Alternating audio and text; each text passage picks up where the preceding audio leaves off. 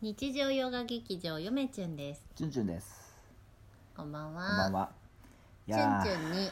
ーね。ゲゲストじゃない 間違えたうんギフトが届いております、。あはいえー、2つ届いておりはいはいはい。ますおはいはい。 2つともうんラジオネーム、やすすさんかあいらつものありギがフとトうございますですほろりしましたいただきました どれに？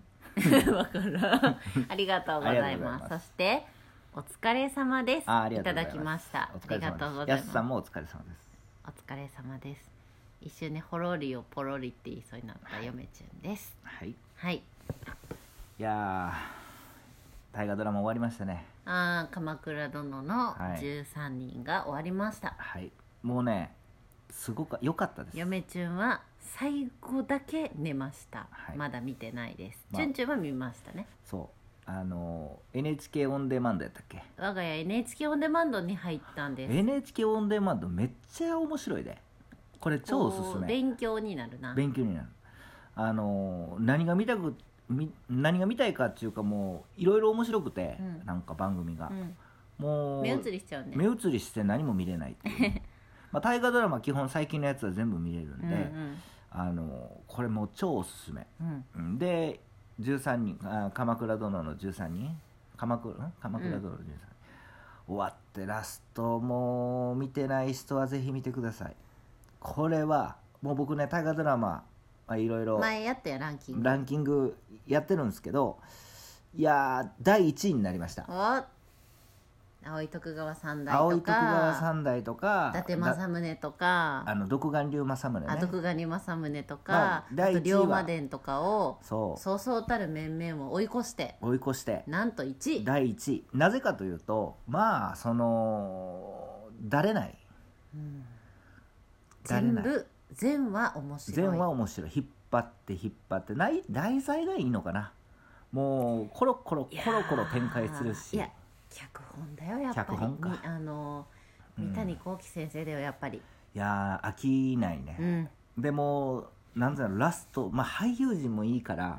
ラストねすごいであんた見た方がええあでーラスほトもう涙流すようん、やばいなんやったらもうなんていうの最終回でも涙するかもしれんけどもうラストに近づくにつれて多分涙が出るよ、なんか最終回うん、があってこの前、うん週末に、うんでその時トレンド入りしたんだよね「はいはい鎌倉殿の13人」っていう言葉がツイッターで、うんうん、みんな感動したんだろうねいやもうラストの小栗旬の演技うんああこうラスト持ってくんのみたいな感じで、まあ僕としては好みでしたねラストう、んうんよかった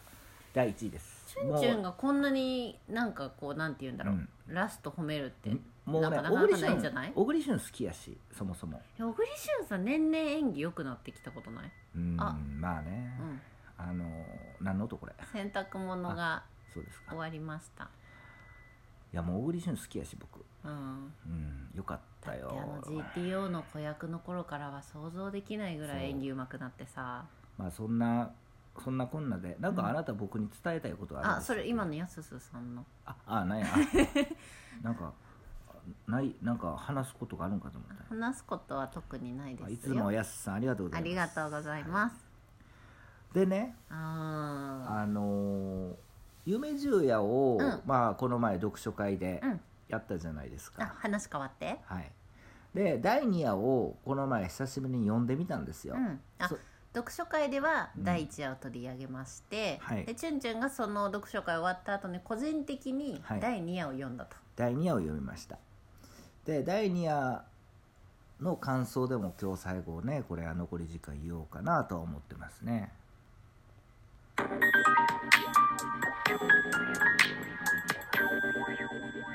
やすですやすすさんいつもありがとうございますすが少ないあ今日は少なかったですか初めてのパターンやあいつも多いのにそうですか 2, つありましたよやすですのいやもう混二つあり乱、ましたけど混ね乱やわええそんでその第2夜をねうん読んでみたんですよまあ皆さんも読んだことあるとは思うんですけど「夢十夜」夏目漱石のね短編うんの中の第2夜うんああそれあなた読んだでしょ何第2夜いや第二話どころか夢十夜は全部読んだよ、うん僕も読んだんですけど、ねうん覚えてなくて、まあ、覚えてないよねうわ、んかるわかる第2話ね読んだらね第2話はどんな話かっていうと、うんこうなんか男がさ、うん結構全体的に暗いんですよねなんうかん、暗いね読んだらわか読んだらなんか匂ってくるんでうすんうよ、んでお寺におるんかなうんでその何か焦ってるんですようね、んでお坊さんが出てきてあのーなんていうの愚痴じゃないわその悪口言われてでもその男の人は侍なんですよね主人公っていうか、うん夢に出てくる男は、うん侍お坊さんが出てきてようやく侍なんやってわかるんやけうど、んで焦ってるんですよね何をしてるかっていうと悟りを開こうとしてるんですようね、っんていう話です、うんまあそれでいろいろあるんですけどねでもっと細かもっとちゃんと言うとそのお坊さんが来た時ね最初あのまだまあ簡単に言うとその早く悟れよみたいなまだ悟れねえのかようみんたそいうおな、前は人間のクズだまで言われる それについて怒るんですよね、うん侍はそんでそれに対してそのお坊さんがあ怒ったなとまだ悟りを開いてないんだねというわけですよ君はまだまだだねそうもう殺してやるともう侍は怒って、うんうんでも悟りを開き開くかあのまあなんていうの悟りを開いたらもう坊主殺してやるみたいうんな感じになるんですよね、でもまあなかなか開けないうん悟りってなんやみたいな自問自答がずーっとこうぐちゃぐちゃぐちゃぐちゃ繰り返されるんですうよ、んで時間が経つとですねどうなるかっていうとなんかもうもうなんか何が何か分からへんくなってきた精神状態になって、ラスト時計がそのチーンとなるんですよねでハッと気づいたらもう一回時計がチーンとなるで終わるんですよ終ねわるこれ夢って感じうんとねどちらかというと僕はね第1夜よりもうん第2夜の方がうんなんか現実っぽいなと思った、夢っぽさは薄れてるよねちょっと現実的な夢だよね、ただその幻想とかではない夢いつの時代か分からんけど、うん時計がチンとなるっていうのはどうなんかなと思って、なんかそこなんか聞いてきたよな嫁中にうんシーンってなる時あるみたいな、うん、そもそも侍って言われたら江戸時代かなとそうやかな思うんやけれどもうんうん幕末ではなさそうやけどねうんば江戸時代の後期にはとなる時計とかあるんですかね、うんでもチンでしょうんあのーこれなんでしょうねこうれ、っんていうね、うん うん時代交渉これについて、うん僕はその、まあ読書会でうんもうやったんですけどもね、うんいろいろと、うん第一夜をまあある視点からある視点からで今回はまあそれをやると言ってしまうとネタバレになるかもしれないけれども、うんあのーまあこれはちょっと言わんとこかある視点でもある視一点応でうんあの第1話を見たんですけど、うん基本的に第2話もあるその視点で見てみました、うんうんお、でも深く理解はできたこの話の流れただももう一つその仏教的な思想が分かってないと、うんちょっとまあ、特に禅とか、うんそういったものが分かってないと、うんこの第2話は読み解けないのかなと僕は思いましたけどね。うんでまず、えっとまあ、悟りを開くための話なんですけど、うん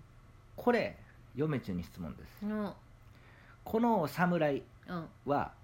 悟りを開けたのかどうか開けたのか開けてないのかうんうん開けたと思うなんでチーンいや全然違いますけど ねこれはなぜチンっていうところに開いたと開けたとチ思ーンうっていうとこでハッとしたじゃんうんそれそのチンっていう音であの悟りが開けたよっていう意味のチンなんじゃないのあ違れいます、あそうなんやはい、これは明らかにもう答えが文章中の中に入っててうんまず